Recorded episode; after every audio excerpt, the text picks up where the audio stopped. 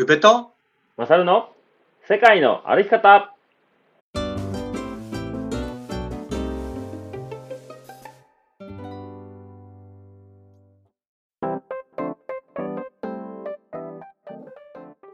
世界の歩き方番組パーソナリティの宇部とマサルですこの番組は世界一周とロングトレールの旅をしてきた宇部とマサルが日常の気づきや旅から得たこと学んだこと旅のエピソードを踏まえてお話しする番組でございます。配信は毎週土曜日20時ですね。えっ、と本日は6月の25日土曜日です。よろしくお願いします。はいよろしくお願いしはい。ます、うん。どうぞ。いや雨だなと思って25日豆なんですかね。25日はどうやろうね。分からんけど。だって梅雨でしょ。はいはい。この前ベグにあの近所のお父さんが子供3人連れてきてくれたのね。うん。で上の子が何歳やったかな？4歳とかやったかな。で下の子が2歳ちょいの双子ちゃんなのよ。うん。で一番上の子はなんかね寝る前8時とか9時ぐらいにいつも寝るらしいんやけどお店7時から開けてて7時過ぎぐらいにお父さんと長男がたまに来てくれるのよ。はいはい。そしたらその長男があのお父さんに「ペグ行きたいって言ったんだよ」って言って来てくれてんだね。えー、で多分あのオレンジジュースがなんかもらえるからって多分思ってんだと思うけど。うんでそのその時は、えっと3人とも来ててで一番下の子が遊んでたらさ雨降ってきたのね。はい僕らからしたらうわ雨かーって感じやけどその子がさ2人がもう雨雨雨だよ雨だよっつって見て見て雨降ってるよっつってもう雨の中大はしゃぎしてたのね。なんかそうやなって思ってそうやな。って思うそうやなって思って。ですごい雨降っててもう何回も言ってくるの見て見てっつって。一緒に見に行こうっつって。雨見てて。でうんそうそろそろ梅雨やからね。っつって。これからまた雨いっぱい降るよ。よかったねって。言ったのね。はいはい。そしたらその2人が雨見ながら遠くの方見て「雨か」って言ってた。どういう気持ちなの？なと思って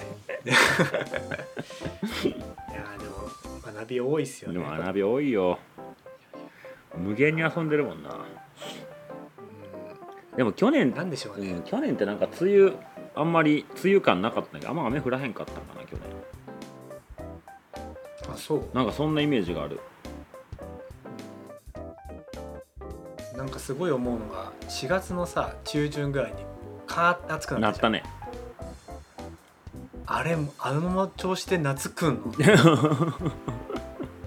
このまま7月に向けてこの調子でこうなっちゃうそうでもなくない？5月。そうでもないね。なんかまあ大阪は暑い日はなんか30度近くとかたまにねたまにあったりするけど。うん。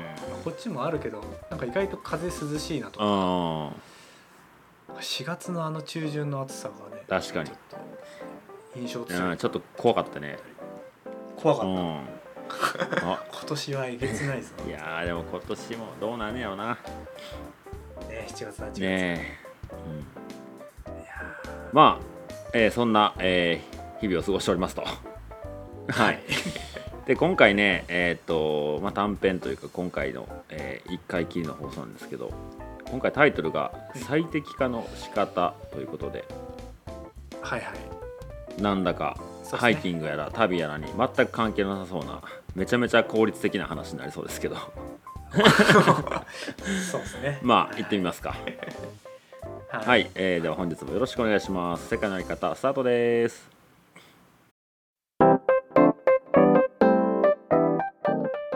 はいそれでは、えー本編ですが最適化の仕方ということでまあなぜこのタイトルになったんですかね これはですね、あのこの収録をする直前にねあの Voicy のうん。なんだっけなライブ公開収録かな？ライブ機能。ライブ機能ね。はい、でそれで収録ボタンを押さずに2人でちょっとねあの雑談をしてるところですね、まあ、そう自分の最近のテーマうん。のところから、なんか場数踏まないといいけないことあるなっていう話をねちょっとま あここではちょっとここで残すとあれなんであの聞いてくれた2人だけねうん。2人いたんですよ2人。あの佐伯さんとねあの荻野さんだけがね聞いてくれて農家さんやっぱこの時間いけるんですね。皆さん出そう農家出荷の時間なんかな？うん、ちょっとわからないけどあの農作業しながら宇部の最近の事情をね こっそりあの聞いてくれたんですけど、はいはい。まあ、そこからねうんあのやっぱ場数踏まないと最適化できするのって難しいなっていうところからまた他のことであの2人でねちょっとこの話ができればなと思ってるんですけど、そうですな。はいはい。そうね僕で言ったらもうまさにな話があって。うん。あの前回の収録あのハイキング行って帰ってきたばっかの感じで話したと思うんですけど。はいはい。えーとまあ、旅と言葉をのパーソナリティの相方をしてもらってる、えーベソ、まあ、ベンさん大学のサッカー部の先輩なんですけどと彼が、まあ、長く付き合いのあるちょっと兄さん的なポジションの40過ぎぐらいのお二人と、うん。まあ、1泊2日で山登りに行ったんですけどうん。でもうなんていうかなそのやってみたいけどやっぱ一人じゃ難しいしなかなかきっかけがないみたいなところからじゃあちょっとマサル君一緒に行ってよみたいな感じになってうん。で道具もその全部揃ってないというかもう何が何か分からへんからキャンプとかはしたことあるけど山登りとまた違うでしょみたいなんでうんお買い物から始まったのね。おう。おま一緒にお買い物から。そうまずバックパックはどうしたらいいんやとか。まあそうね。で寝袋も山ほど種類あるぞとか。あでテントをどうないしたらいいねんとか。まあいろいろ靴はどうやもうほんといろいろまあハテナが飛んでたんでしょうね。そうですね、うんでまあ僕に聞いたのは正解じゃないと思うんですけどあの他に周りにいないから僕に聞いてくれたね。はい。一番不正解を多分正解にしてしまった人たちだと思うんですけど。なんかめっちゃやってそうだから聞いたけど。そうそうそう。なんそこまで道具。そう。そこ詳しくない。全く分かんないですね。でまあカバンだってもう特にこだわりもなく、えーね、山と道のいろんな関係があったからそれ使ってるだけですし、うん。まあ、靴もアルトラのローンピークが履きやすいっていうだけで履いてるから比較もできないしうん。まあそれでもなんとか僕のねあの分かる範囲でこうじゃないですかねああじゃないですかねって詳しくは店員さんに聞いてくださいって言いながら話をしててまあ道具を買ったのね。うん。でその時になんかまあ言うたら自分でこうガスで火起こしてご飯作るとかもしたいってなってうん。じゃあそういうばあのガスいりますねとか、えーガスバーナーっていうかなんかいるよねとかじゃあどういうコッヘルがいいのかとかやっぱ酒飲みたいからコップはいるかなみたいになって、まあ、そんなんもあの全部ね買いたかったら買っていいんですよ。その分重なるんでっていう話をしてうん。あ確かになっていうので結構その人たちもどうかなこうかなとかこの何グラムあんのとかって気にしながら買い物をしてたの。う。うん、であの1日目は天気がいい予報でで2日目が結構風が強くて雨が降るっていう予報やったのよ。うん。で2日目のもえっと1日目の10時ぐらいから登り出してでテント場に、まあ、テント張れるとこに荷物デポしてで山頂の、えー、ブナヶ岳っていう滋賀の山に行って、まあ、琵琶湖が見えるから、まあ、それ見てうん。降りてきてテント張って次の日もすぐ朝一降りましょうみたいな工程を組んだのよ。はいはい。うん。で、まあ、夜それなりに楽しく雨も降らずにご飯食べて酒飲んでいろいろ喋ってて。で、まあ、もう12時か1時ぐらいに多分降り出すんでもう11時ぐらいになったからもう寝ましょうかっつって寝てうんで、まあ、それぞれ初めてのテントで初めてのこう野営なわけや。んで雨降ってくるって言われて多分ビクビクしながら寝たことでしょはいはい。う で、まあ、朝起きたら結構しっかり雨降っててうんで風もそれなりにあってでまあそのテントのなんていうの？空気穴からちょっとこう顔を出してみんなどうしようかなと思ったらもう一応テントはくっ潰れてなかったから、まあ、それなりに多分生きてるだろうなっていう感じで。でも誰もさ誰かが出ないと出ないやん外に。あーそうね。雨の中さそうそう。でみんな多分それを伺ってたっぽくて後から聞いたら。でまあごそごそ起きてみんな片付け出して「いや雨の中寒いな」とか。でもはい。こう着替え途中で着替えるのが無理やからこれこの今寒いからってあったかくして上からレイン着て下ったら暑いんかなとか。あ分からへんやん。しかも僕はいけるけどあなたがいけるかは分かりませんっていう答えしかないやんか。ああそう体温とか違うしさ筋力も違うし。でそういうのでまああの降りたらもう車あるんでもうものの2時間ぐらい歩けば絶対着くから、まあ、自分が思うものを今ちょっと寒くても歩けば暖かくなるから自分で考えてみてくださいって言ってで分かったっつってちょっと1枚脱いどこうかなみたいなんで下ってでまあ車まで来たら結構雨が収まってたからまあ全然あの何事もなく1泊2日終わったんやけど。はいはい。もう本当にこうまあベンさんも言ってたように、まあ、やっぱり言言われて分かることとやって分かることって全然ちゃうなって言ってて。ああそうそう。で朝起きたらその水がちょっとテントの中浸水しててっていうことも初めから分かったり経験しとったらこれジップロック入れとこうかなとかバックパックの中に突っ込んどけばいいやんとかやけどそんなんも分からんと寝てるから起きたらもう持ってきた方ビシャビシャなってるとか。うわそうね。そうなんかそういうのが濡れちゃいけない電子機器系は大丈夫やけど濡れてほしくなかったものが全部濡れたわっつっててそうでもそんなんも言おうかなと思ったけど別に死死に至るようなことじゃないから言わなかったですっつって 言うてよ。そう。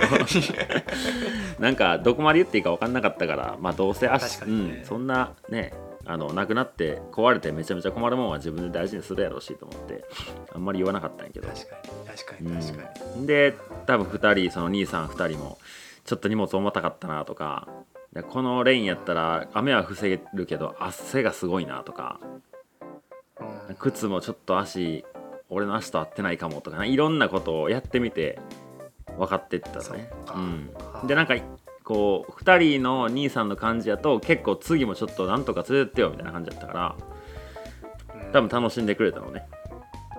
うん。でそれで次、まあ、1ヶ月後ぐらいに多分行くと思うねんだけどまあその時ちょっと俺体絞ってこようかなとかなんか食料ちょっと考えなあかんなとかどんどん多分その回を重ねるごとにより自分が楽しく気持ちよく歩ける方法を考えていくんやろうなと思って。なるほど。それ帰ってきてからのこの最適化っていう話だったからまさにやなと思って。ちょうどまさにっても感じで。うまさにまさに。来たわけね。ああそうなんよ。あーでもそうっすよね、うん。その初めてやる人とかはどれが正解か分かんないからとりあえずこれって信じてうん。やるしかないもんね、うんあのツェルトとテントの違いもそうだしさ。そうポールねタープテントとタープだけで寝んのとかね。分からんもんね。重さ重さを取るのか軽さを取るのかみたいな、ねでも設営の快適さがそう設営の仕方も面倒くさかったりとかね、いやーなんかやっぱ繰り返さないと分かんないですよねうん、そうそう、うん、でもなんか楽しんでくれたのがよかったね。まあそなんていうのこっちが行きましょうって言って無理やり連れてった感じじゃないから向こう発信でちょっと連れてってよみたいな感じだったからまあ多分大丈夫やなと思ったけどまあヒーヒー言って登ってましたね。もうこんなに荷物が重たいだけで動けへんのかっつって。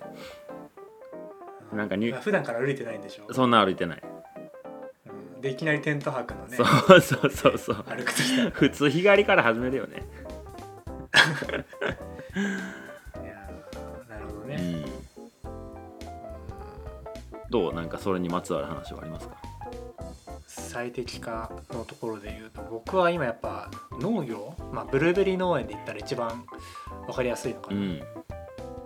カーネーションとかカスミソウとかやってるって言ったけど、うん。一応もう型が決まってるわけじゃないですか、この時期にこの作業をして、うんで資材もこれぐらい頼んでおけばとりあえず間に合うかなみたいな、なんだから結構なんだろうな無駄がないっていうか、はいはいはもうスケジュールの管理からね作業の段取りとかも無駄なくいうん。失敗もするけどでもまあまあ許容範囲っていうかね、うん。あのそういう風にできるんですけど、うん。まあ、ブルーベリー農園にブルーベリー農園はねちょっとねそうは全然行ってないんでうすよね。ん。うん、2年前1年半前か、うん。マサルたちと植え付けした時からは初めましてで,、うん。で資材をこれが合ってるのかどうかも分かんない。買ってみてっていう。うんしかもそれがねえげつない金額のものなわけじゃないですか。あ数が多いしね。うん。数も多いしでそれで合ってるかもどうかも分かんないものをうん。買ってみて、うん。なんかイメージで始めてる分ね誰かがね教えてくれればあのいいんでしょうけど、うん。まあほぼほぼいやこの資材違ったなとか、うん。いろいろあるわけですよ。そうね。前膨張ネット貼るって全然足りんかったもんね。あー足りなかったし、うん。あのそうそうその膨張ネットだとままさになんだけど、うん。あのマイター線っていう黒い紐をね、はい。あの大ちゃんとタイヤスとマサルが来た時に、これを鳥に食われちゃうブルーベリーがねちょっと実がなるところに、まあ、鳥よけのネットをやらないと食べられちゃうからってネットを張ろうとして、上にね。でそうそう。うん。で宇部のインスピレーション的にはうん。ここに線をやって、うそのネットの それをネットをねその紐の上にネットをかけてうん。やれると思ったらねそのねあの紐が重いのと横のね強度がなくて。もう一通りやった後にねこれはやべえぞっていうようなね空気感が。ね、空気になったね空気になったり。えちょっとこれちょっと一旦紐は張ったけどネットは張らずにストップしようって言って。でその日マサルマサルたちはね午後に帰って。うんあなたどうなったの？あの後ね夕方見に行ったらね、うん。案の定5箇所ぐらい外れてうるわーそうなんや。そうちょっとの風でん外れてて。あで明日大雨で結構風が強いって言われたからもうあの何そのマイカー線を一人でぐるぐる巻きにして。三 4人がかりでやったものを一人で回収して7時8時ぐらいまで。もうあれなかなかやってくれたから言えなかったけど。そうやったんやな。仕事増やしたことになったんやね本じゃあ。そうでもあれはや結局そうでも結果的にやらないと分からなかったじゃんあれも。そうやな。あれをやったから先が見えて、うん。今ちょっとねあの新しいやり方でやったら前よりかは良くなったのかな。あもうやったんや膨張ネット。そうそうそうそう、え2人がかりでちょっと友達頼うん。んでやって、ー、うん。まあ、その最適化のところにも来るけどな本当にねあの分からないことを手探りでやってるよううんうなん。感覚があるんですよね、他なんかあったの？ブルーベリー絡みで。うんブルーベリー絡み。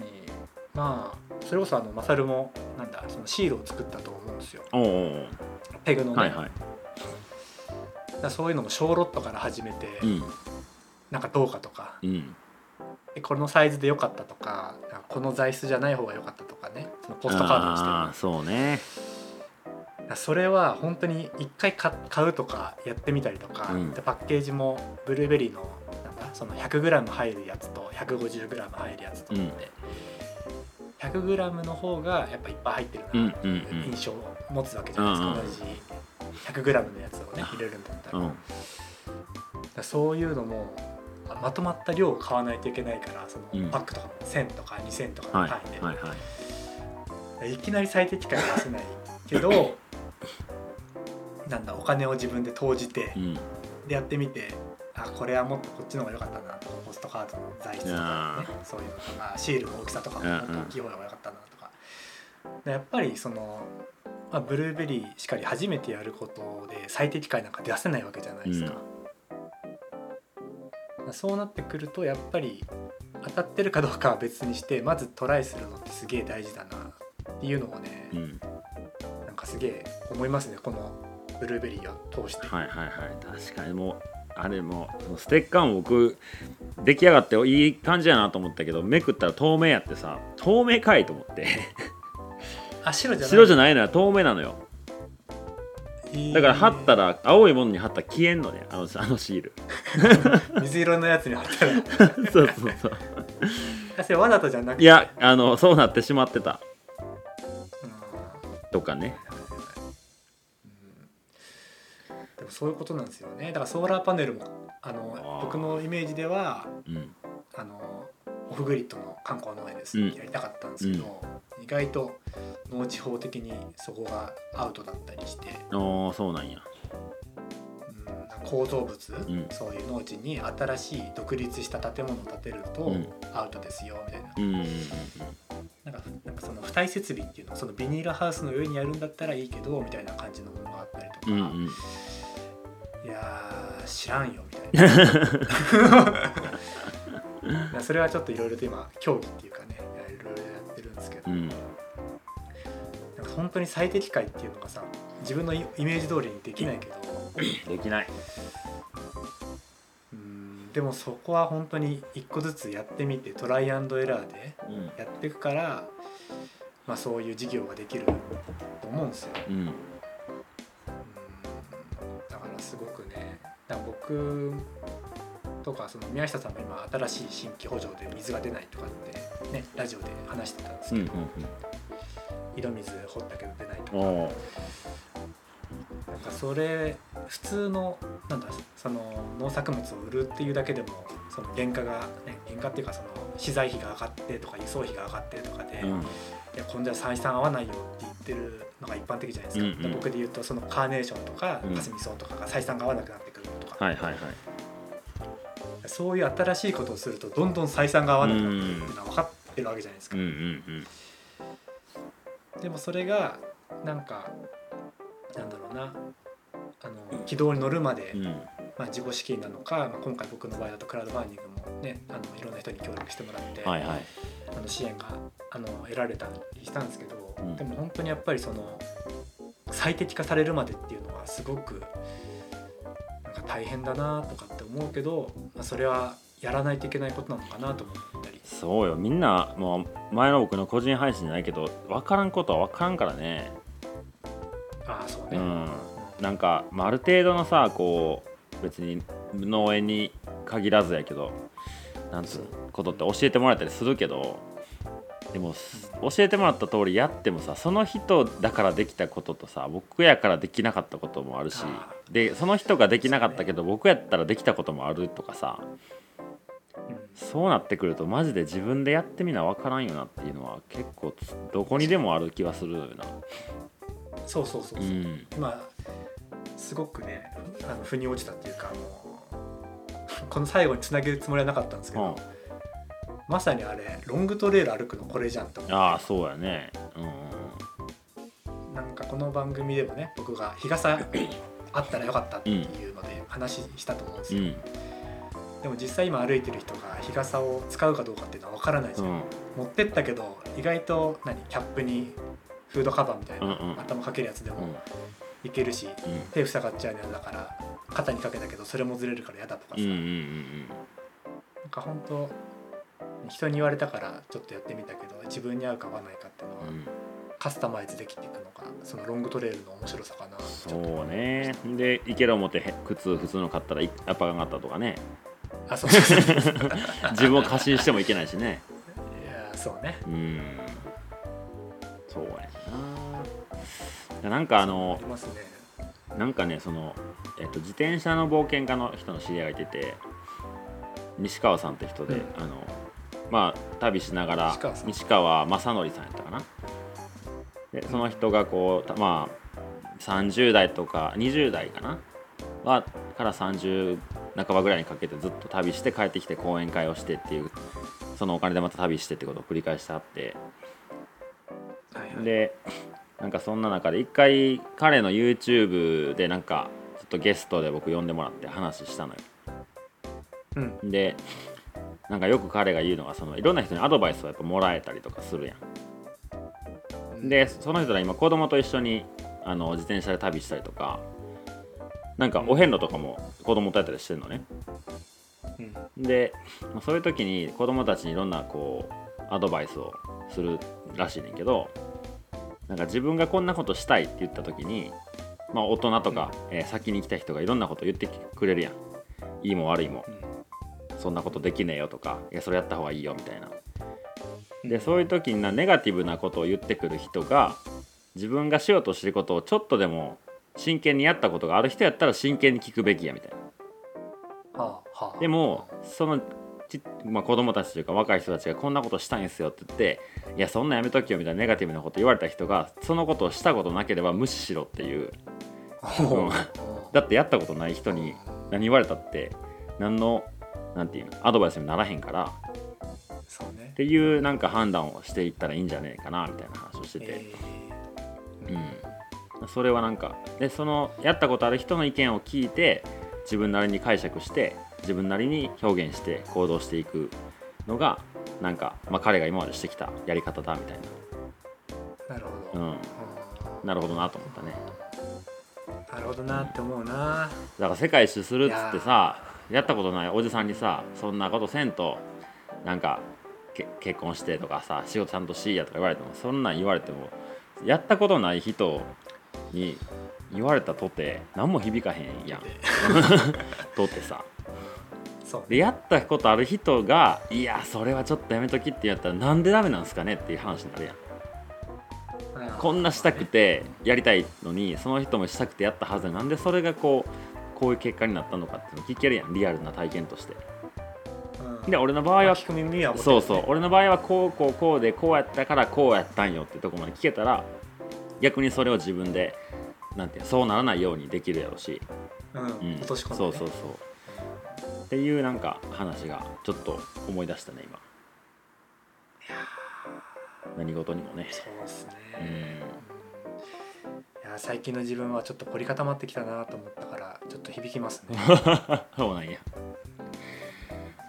そうね。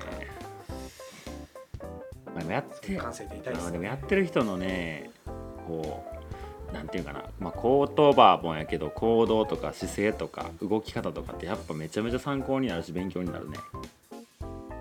うん。この前しげさんと山田さんっていう、まあ、アメリカスルーハイクした人たちと渓流釣り行ったんやけど、まあ、僕としげさん3本歩いててその人は PCT のソサウスバウンドで2018年に歩かはったんやけどやっぱなんかこうもともと釣りが好きな人で沢とか沢釣りとか源流釣り渓谷釣りとかしてはってでその人のやっぱこうなんていうかな準備とか身のこなしとかがすごいなんかねかっこよかったよな。えーもうなんかもうまあ慣れてるからやろうけどなんかそれなりに結構増水してる川で釣りをしてたんやけど、まあ、渓流釣りってどんどんこう河口から上流にどんどん上がっていくような釣り方をするのね。うん。魚にバレちゃうから上から降りてきたら。うん。だから下から上がってくねんけど、まあ、それなりに結構なんていうの図書みたいなもんよ。ほずっと。で普通やったらこんな水かさないけど結構あるねみたいな感じして僕としげさん分からへん初めてやから。うん。そうね。そう。で結構ビクビクしながら一応その沢用の靴履いてったんやけどうん。その山田さんのこのなんていうかな水の中に沈んでる苔あるんちゃうかみたいな石とかガンガンこう歩いていくのね。もう躊そう躊躇なく。うん。あんま経験がものを言ってるんやろうけど僕と重野さんその一歩で滑ったらどうすんねやとかさいろいろ考えちゃったけど もうなんかすごかったな、え。うん、やってる人はやっぱある程度自分の中で答えを持ってはるから全然聞く耳持つべきやなと思ったね。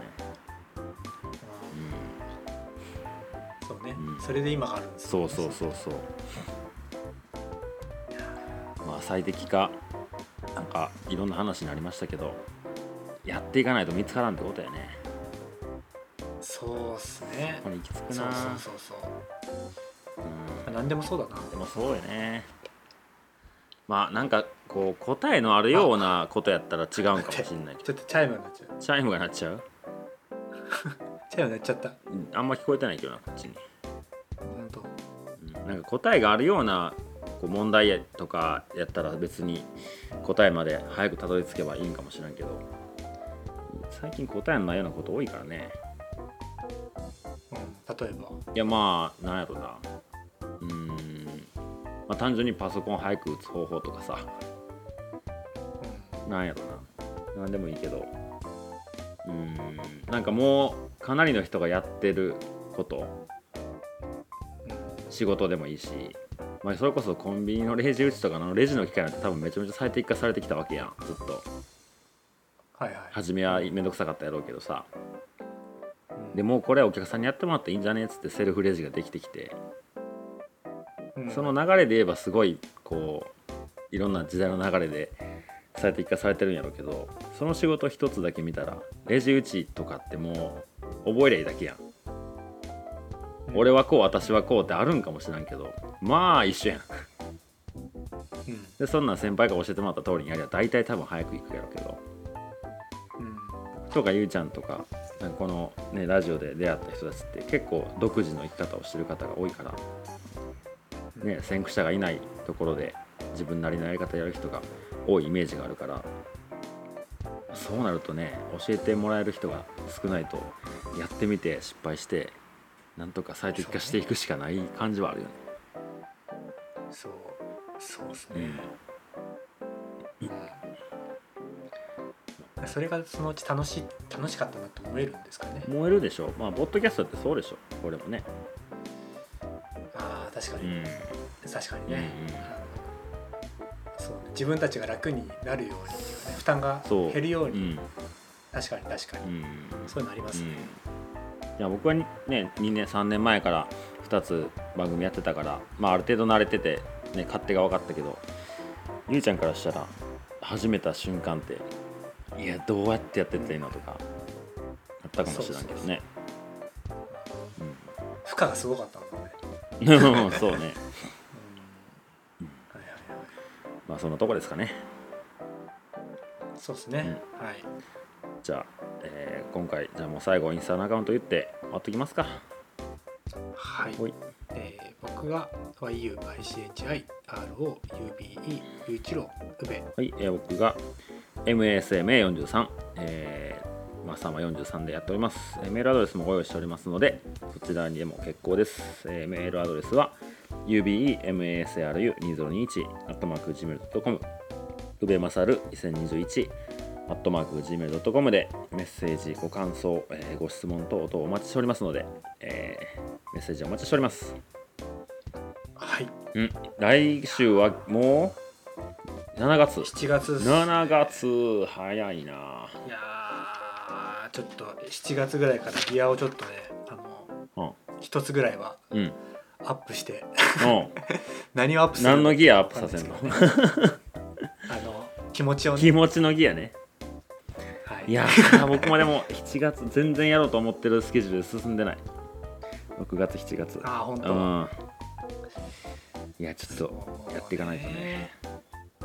そうですね。もうあれですよ。言うてる間に半年っすよ。そうやで。そうやでそうやで。2022年の半分過ぎてるわけですけど。そうですそう思うとねちょっと気持ちをねうん。リスタートっていう気持ちでうん。7月から頑張りたいと思います、頑張りましょう。頑張りましょう。はい。ここまでのお相手は宇部と。まさるでした。さよなら。さよなら